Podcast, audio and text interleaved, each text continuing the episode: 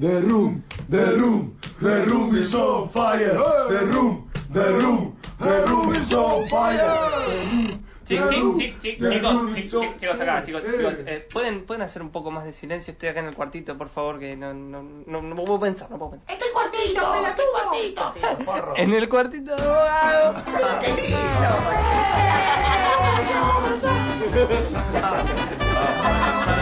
Chao. The Little Room of Bogado. Parrilla. Sobre el fin de la calle, rumbo al cuartel, hay un asador. Es verano, pero corre una pequeña brisa. Mi padre, mi madre, nuestros hermanos disfrutan de la cena familiar al aire libre. No hay nada que temer. Estamos abrazados por el campo.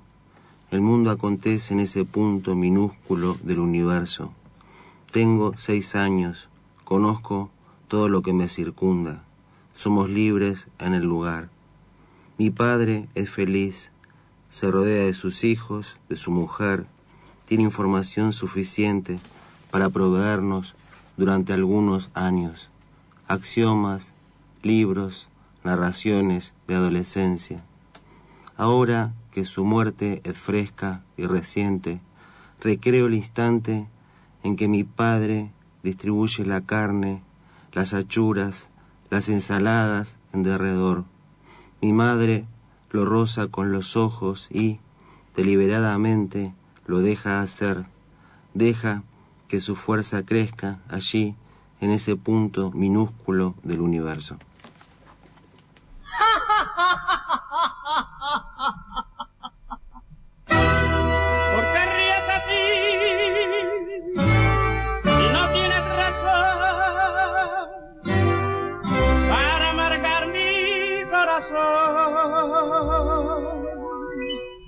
Tú sabes que te quiero.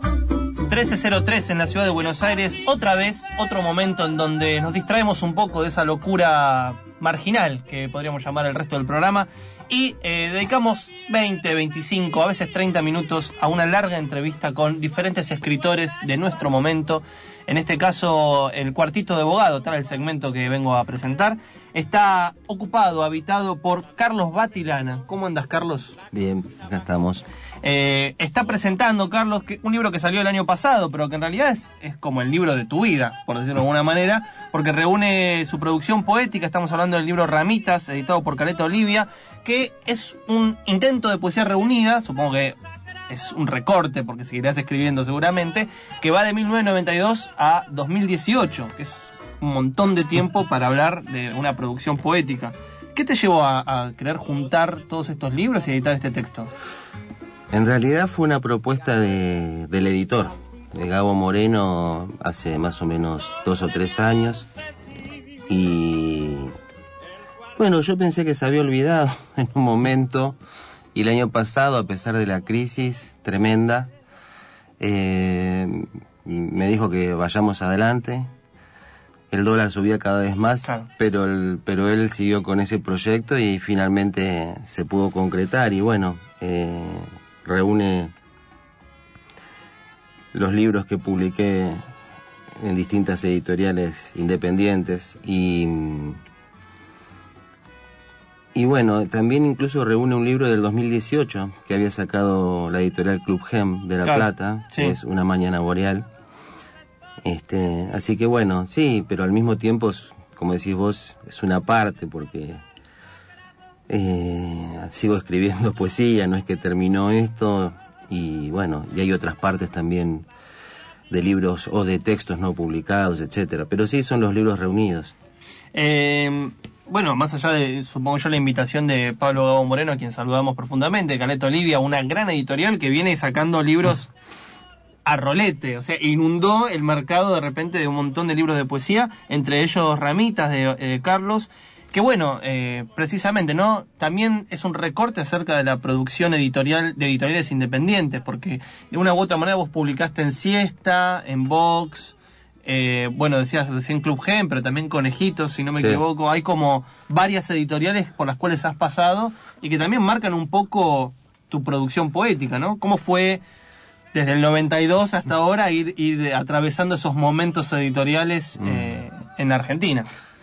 Sí, este. Bueno, hacer el libro fue también recordar cómo fue el recorrido que- de mi vida poética, ¿no? Por algún motivo u otro, inconscientemente y también voluntariamente, siempre estuve reunido con poetas, este, ¿no? Eh, que fueron buenos poetas al mismo tiempo. O sea, eso uno me di cuenta, ¿no? Porque muchos de esos poetas con los que comencé en su momento hoy son poetas muy reconocidos. Pero también azarosamente se fueron dando, ¿no? Esas invitaciones a publicar en, en editoriales, como vos decías, la editorial Vox, la editorial Siesta, que fue una editorial muy significativa en los años 90, este, eh, Conejos, este, y también ediciones, eh, también que, libros que se han reeditado, ¿no? Por ejemplo, este, hay una editorial cartonera que es este reeditó Materia, que la había sacado Vox, eh, pero em, la Sofía Cartonera de Córdoba, después otras editoriales, este, que Sindo y Gafuri, que reeditó El lado ciego, este, no sé, fue algo que formó parte de mi vida, ¿no? Naturalmente. Sí, y que aparte también, eh, en algún sentido, me parece, te permite a vos hacer este recorrido por historias de la editorial, pero también por momentos de la poesía contemporánea. Porque vos arrancaste en el 92 y un poco medio que viviste, que después, bueno, lo, lo voy a preguntar porque Carlos, además de ser poeta, eh, trabaja en términos académicos con poesía. Eh, es profesor en diferentes instancias universitarias, entre ellas la Universidad de Buenos Aires, y su tesis de doctorado es precisamente, de- está dedicada a la poesía de los 90. Sí. Pero e- efectivamente, me parece a mí, corregime si me equivoco, a la polémica entre neobarrocos y objetivistas en el cruce de los 80 hacia los 90. O sea, es como que en algún modo volvés, no solo poéticamente, sino también reflexivamente y en términos más académicos, sobre esos momentos de tu vida. Exacto, sí, esa tesis es una tesis de doctorado que dirigió, bueno, eh, Citric, y mm, en realidad eh, la periodización es del año 79 al, al 96, o sea, que es cuando comienza la revista Último Reino a los, el décimo aniversario del diario de poesía.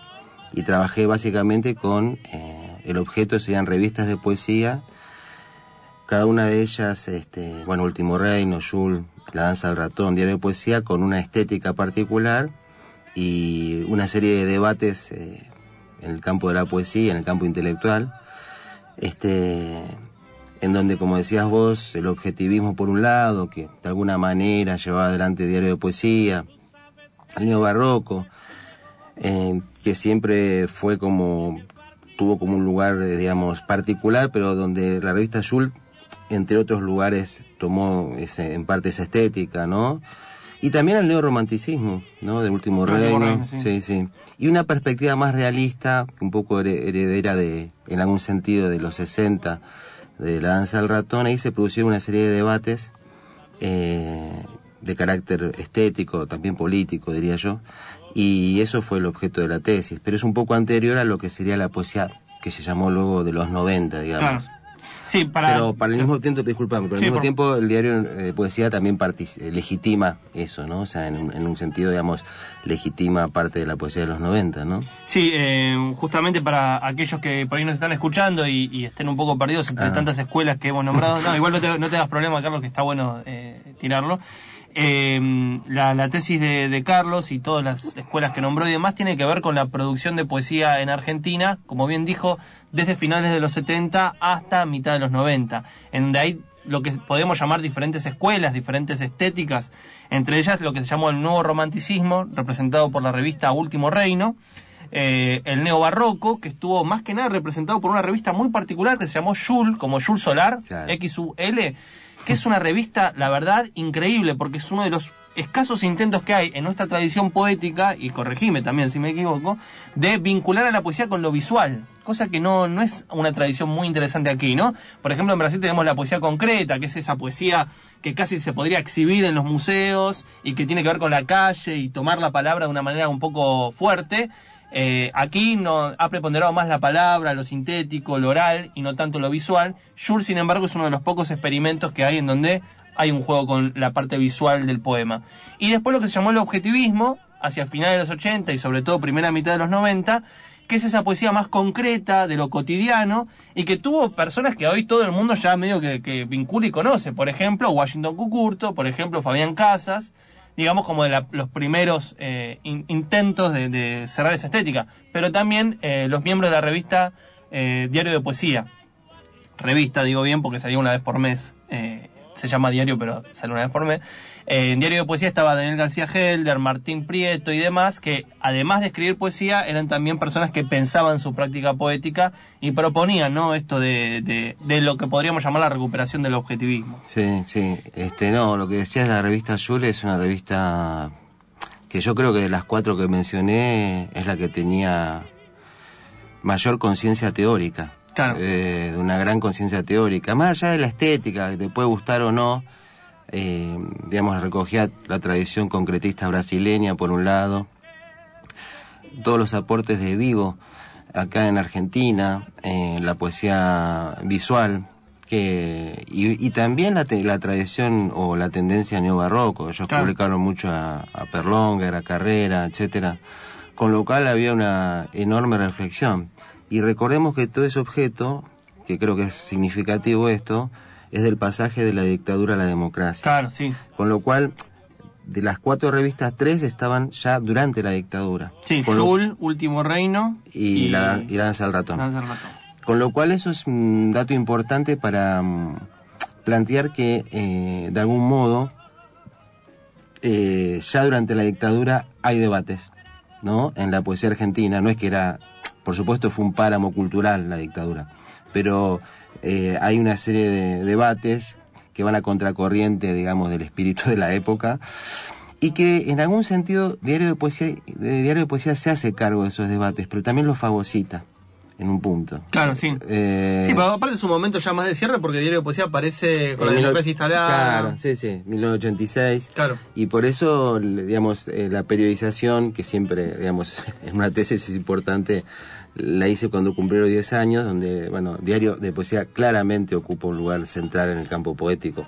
Sí, y aparte también es el año para aquellos que tengan muchas ganas, porque acá estamos tirando una data impresionante y les recomiendo fuertemente que después vuelvan a escuchar esta entrevista por Spotify, porque le estamos dando un mapa de lectura notable. En 1996 también es cuando aparece, a mi juicio, el libro que cierra un poco un momento del objetivismo y abre otra cosa, que sería eh, precisamente el libro de Gambarota, Punctum, que gana el concurso al cual llaman en el 96 Ah, la revista de poesía. Sí, sí. Eh, justo, ¿no? A los 10 años de, de la revista de poesía sale justamente Punctum, que un poco condensa esa especie de disputa entre neobarrocos y objetivistas y hace otra cosa. Sí, sí, está buena la lectura. Eh, sí, de- pero también hay, habría que hacer como una exploración de, como un lado B, ¿viste? Eh, es de- eh, correcto lo que decís, Punto es un libro muy significativo, sin duda, que a mí particularmente me gusta más Pseudo, por ejemplo, Ah, Pseudo, de, de- sí. de Gambarota. Eh, pero hay como un lado B de poetas, este que habría que explorar, ¿no? Eh, o sea, como de poetas que, que yo creo que son como una, cuya potencia es el susurro, que no es la estridencia o que no es la bajada de línea, o que, o sea, que trabaja de- desde otro lugar. Y eso me parece que es algo que, que con el tiempo se va a ver inevitablemente, ¿no? Porque hay poetas en los 90 que, que son muy... Los poetas de los 90 realmente son excelentes, ¿no? O sea, mis poetas, los poetas contemporáneos. Bueno, eso te iba a decir, ¿no? Hablando de escuelas y demás, tu propia producción, en ese sentido, ¿cómo la lees? Porque yo siempre noto que tiene como esta cosa muy del, de- del habitar, de lo cotidiano, pero al mismo tiempo esta cosa también por ahí propio del objetivismo, pero al mismo tiempo no súper mega característico de tratar de encontrar en eso algo sumamente significativo pero que a diferencia del objetivismo yo siento que lo decís. Viste que el objetivismo está como soterrado, que ya directamente la idea es la cosa. Vos en cambio tenés como esa recuperación, lo ponés en palabra. Eh, no sé si pensás que tenés como esa impronta o medio que vas por otro lado. Eh, a ver, eh, ahora, digamos, hablando de, mi poesía, no es que yo me puse a pensar mucho eh, de mi poesía en relación con los contemporáneos. Cuando hablaba de la tesis, sí me puse a pensar, digamos, que es anterior. Pero a mí me da la impresión, y es solamente una impresión, de que la poesía que, que yo escribí, que tiene una gravitación objetivista posiblemente, pero también tiene una, una gravitación fuerte, digamos, de lo que sería una experiencia de la intimidad. Pienso, por ejemplo, en la tradición poética italiana, por ejemplo, el hermetismo italiano, Quasimodo, Ungaretti, siempre me interesó mucho, y Montale, ¿no? Entonces eso, eh, tal vez, hipótesis, eh, mi poesía siempre, su- si tiene algo de potencia, tiene que ver con ese, ese susurro, justamente, no Claro. con la estridencia. Este, y a pesar de que siempre estuve rodeado de poetas y amigos poetas y, y siempre intervine, este, también creo que eh, en el campo poético, pero mi intervención, por mi particularidad, por mi forma de ser también posiblemente, ha sido una intervención persistente, pero al mismo tiempo he sido un poco también un lobo estepario, deliberadamente. ¿viste? Claro, sí. O sea, no es que estuve en grupos, con programas o con este, manifiestos. Si bien, siempre insisto, yo que en los 90, por ejemplo, nosotros nos reuníamos en los 80 con un grupo que, que, que fue muy bueno, ¿no? Que en, la- en, en este, un café llamado Alabama, donde estaban poetas, como yo te decía, estaba José Villa, Fabián Casas, Rodolfo Edwards, que me invita a... Rodolfo hablar Edwards. Rodolfo Edwards vino el año pasado y justamente hablamos un poco de lo mismo, ¿no? De, de, de todo ese momento. Que aparte justo le decía a Rodolfo que había salido la película de, de Mario Sí. sobre, sobre los 90. Estamos hablando de la película eh, El tiempo que te agenciaste. Sí, sí. Que es una película muy interesante porque está hecho por un, por un poeta sobre sus, sus amigos poetas. Sí, sí. Eh, y está con esta especie de montaje entre eh, videos de la época con videos contemporáneos y en donde aparecen, aparte de Fabián, Ah. de Fabián Casas, aparece también mencionado, nunca visto, siempre buscado, Daniel Durán, eh, Rodolfo Edwards eh, y Laura Whitner, entre otros, ¿no? Sí, Pero me sí. parece como muy interesante también como justo nombres que eh, de repente se convirtieron en, en- en claves para poder entender la poesía contemporánea. Sí, sí, sí, no, eso en los, las reuniones del 87, 88, 89 del Café La Goma éramos todos muy jóvenes, fueron, para mí fueron como una escuela, que estuvo muy bueno, pero al mismo tiempo, en esta condición de que, ves que yo formé parte de 18 whiskies, eh, o sea, eh, o sea, fui construyendo como un universo también, ¿viste? Yo recuerdo que también estaba Osvaldo Bossi en esas reuniones. Claro. Y con Osvaldo siempre decíamos, ¿no? Eh, en ese momento que era como, nosotros éramos como medio de el margen del margen, ¿no? Pero con el tiempo, viste que eh, había tanta, de, tanto deseo poético que eso estuvo, resistió, Carlos, y, y como poeta, como investigador que trabaja poesía y demás, ¿cómo ves la poesía de ahora? La poesía post-2000, la poesía post-2010. Mira, eh, bueno, también es una impresión. Recibo libros. eh, este, veo que tienen, a diferencia por ahí de lo que hacíamos nosotros, la mayoría va a talleres literarios. ¿Viste? Entonces eso tiene una parte positiva, que es el hecho de que no se largan a publicar cualquier cosa y la experimentación no, no se hace en la publicación, sino que previamente. Pero al mismo tiempo eh, es una escritura a veces eh, también demasiado pulida, Claro. con lo cual eh, uno ve también la rúbrica del taller allí. Sí, eso pasa muy seguido, ¿no? Eh, ahí no puedo sino coincidir, que vos escuchás el nombre de alguien y ya enseguida decís, pero viene de tal taller. Antes de abrir la primera página sabes más o menos por dónde va a ir. Sí. Pero bueno, son experiencias, este, viste, o sea, hay como una mayor, en un punto hay una formación más consciente. Eh, la experiencia que viví yo, como muchos con los que vivimos, o sea, una pasión increíble. Este, esa era mi formación, no es que yo he ido a talleres, viste.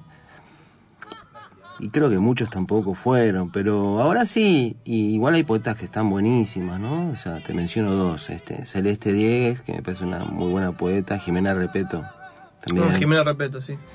Que son, me encantan, y Patricio Foglia también, un poeta, muchos poetas muy buenos, ¿sabes? Actualmente. Pato Foglia, que también fue editado por Caleta Olivia, el último libro de él, Todo lo que sabemos del cielo. Es cierto. Caleta Olivia. sí, hermoso libro. Sí, muy bueno. Eh, recomendamos fuertemente eh, Ramitas, que es la poesía reunida de Carlos Batirana. La estamos mostrando ahora por Instagram. En este caso estoy tra- transmitiendo mi cuenta, arroba letristefebo, pero seguramente después lo van a poder escuchar por Spotify en la cuenta de Infernet Radio. Eh, además de esto, pueden conseguir otros libros de Carlos que tienen que ver más con la parte ensayística, la parte más académica.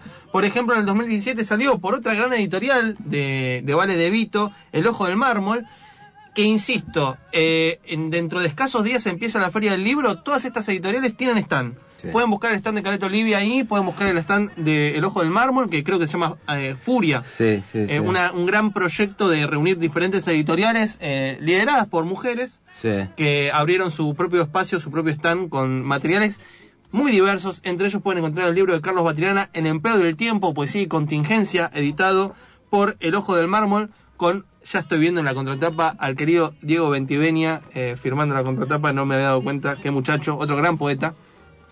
Eh, y eh, me comentabas de un libro que salió por excursiones. Sí, eh, también hace dos años la editorial Excursiones me propuso compilar, seleccionar una serie de crónicas periodísticas de Vallejo, el máximo poeta de la América Latina. Estamos, no podemos sino estar muy de acuerdo en esa, en esa apreciación, querido Carlos. Sí, sí. Eh, y ahí entonces recopilé artículos que él escribió en diario, etcétera. Él, saben que vivía, se mudó a París, siempre se moría de hambre, buscaba una beca que no le daban. Sí. siempre estaba condicionado por la falta de dinero. Ah, Y- ah, te agrego después dos datos de eso, pero eh, sí. No, y el libro se llama Una experiencia del mundo y hay algún prólogo y, com- y compilo artículos que realmente eh, son increíbles esos artículos, ¿no? Está en la, lo comento por si lo quieren conseguir alguien, está en la editorial Excursiones, que también va a estar en, en- en- en la Feria del Libro. Y, y respecto del empleo del tiempo, eh, este libro de ensayos no tiene la impronta académica, diría yo, sino que Sí, tiene una un- impronta más de carácter ensayístico, Claro. ¿no? Es como una compilación de, de artículos, de prólogos eh, que se fueron publicando en distintos lugares. Y es un libro con el que me identifico mucho, ¿no? Realmente, porque de algún modo es como una continuación de una experiencia poética, ¿no? Porque yo concibo así la crítica, ¿no? O sea, la, crítica creo que es, en el fondo, la continuidad de una, de un- sí, de una experiencia poética que de algún modo revela lo que está, el germen crítico que tiene el poema. Por supuesto, no puedo, sino que también coincidir en eso. No, te iba a decir que, que justo con todo lo que decía de Vallejo y demás, Mm. eh, hace, es, creo que cuatro semanas, eh, pasamos una entrevista que le hice al poeta Hernán, no sé si lo conoces, que Hernán que firma solo como Hernán, otro poeta de los 90 que, que también ahora está un poco recuperado, pero dio un curso sobre Vicente Luis, este otro poeta de los 90, Me encanta. que yo, digamos, ya en el costado más académico estoy trabajando y ¿Estás demás. trabajando, Estoy Vicente trabajando con? Vicente Luis, Maravilloso. increíble. Eh, la cuestión es que Vicente es el nieto de Juan Larrea. Juan Larrea, poeta español, Amigo de Vallejo. a- amiguísimo de Vallejo, que es el responsable, entre otras cosas, de haber fundado aquí en Argentina Aula Vallejo, un punto de investigación sumamente Increíble. importante. Y aparte también, eh, era cuando, estaba con Vallejo, como Larrea tenía plata y Vallejo no, siempre le daba trabajos eh, a Vallejo y, y hasta hubo como una tensión después con, con los herederos de Vallejo, con los poemas que publicó aquí y demás. Es una historia muy interesante porque también habla un poco del derrotero entre España y, Latinoamérica, ¿no? Digo, un poeta español que termina haciéndose muy amigo de, de un peruano y termina viviendo primero en Perú y después aquí en Córdoba y un poeta peruano que termina, como bien dijo, muriendo en París. Sí, yo justamente a Larrea lo cito en el prólogo, porque él le escribe a Larrea sobre su falta de, sobre la falta de, o la carencia de dinero. Este, y además Larrea es increíble, ¿no? Después, como decíamos, es un gran poeta Larrea. Un gran, Por pero escribió muy poco. En un momento re- de- de- dijo, no voy a escribir más poesía. Pero sí, pero algunos de lo- los poemas de él son muy buenos. Sí. Y, y después, bueno, vino, se instaló en Córdoba y su nieto Vicente Luis, que yo lo conocí, a Vicente Luis, su poesía, este, hará cinco o seis años. Una antología que se hizo, este, que me impactó mucho. ¿Poesía popular argentina? Sí, poesía popular argentina. ¿Vos hiciste el prólogo? Eh, yo, hice, yo estuve, yo estuve ahí. Ah, Porque el, el- el libro salió en una editorial que tenía con unos amigos que se llamaba. No, no, no, una editorial de aquí que se llamaba Casi Incendio la Casa, Silk. Eh, sacamos el libro en el 2009. ah, 2009 era. Sí. Yo por- Pero espera, eh, ahí va la cuestión. Después se, se- nos peleamos, eh, se separó la editorial y demás. Dos de los chicos siguieron con el proyecto y son los que ahora llevan la editorial Años Luz. Ah, sí. Y es la Ah. que ahora reeditó el libro. Sí, exacto. Y ahí yo hice una, una lo conocí, hice una reseña para una revista que se llamaba Poesía Argentina, que dejó de salir, una revista así digital, que dirigía José Villa, y que me impactó mucho ese poeta, eh, incluso por lo desparejo. Es decir, eh, es un poeta desparejo. Sí. Y creo que en un punto es una virtud, ¿no? Porque es como... Sí, muy. eh, Eh, sí, digamos, eh, hay poemas que por ahí, desde mi punto de vista, están buenísimos, otros no tanto, pero uno leer a Vicente Luis es leerlo colectivamente también, ¿no? O sea, no, no se puede leer individualmente, ¿no? Es muy provocador, ¿no? Tiene una historia increíble, sí, Sí, sí. notable. Bueno, Carlos, eh, para cerrar este momento, en el cual hemos tenido una charla bastante larga, eh, me gustaría culminar la- el cuarteto de día de hoy con otro poema de Ramitas. Entonces, por las dos les recomendamos Ramitas, editado por Carleto Olivia, que es la poesía reunida de Carlos Batilana, 1992-2018. Un libro que salió por el Ojo del Mármol, El empleo del tiempo, Poesía y contingencia. Y eh, el libro de Va- Vallejo, que eh, una, Una experiencia del mundo. una experiencia del mundo que reúne diferentes artículos de Vallejo ahí en territorio europeo. Eh, todo esto se puede conseguir en la Feria del Libro, así que recorran. Hay muchos están con, con varias editoriales independientes que se juntan y arman este momento, este lugar donde conseguir libros tan interesantes. Nos vamos entonces con un poema de Carlos. Salvación. Levanto con pocas migajas las posibilidades del día. El sol de la terraza amanece otra vez, por suerte. Sonreír ante lo evidente. Las plantas, la ropa doblada en la silla, el muro manchado de gris, como los marinos en medio del mar, que conocen los márgenes efímeros de salvación, y aún así, ante el inminente naufragio, rodeados de olas gigantes y sumergidos en el centro de la tormenta, respiran, no dejan de respirar, reconocen en el aire, frontalmente, no la última, sino la primera oportunidad. The Little Room of Bogado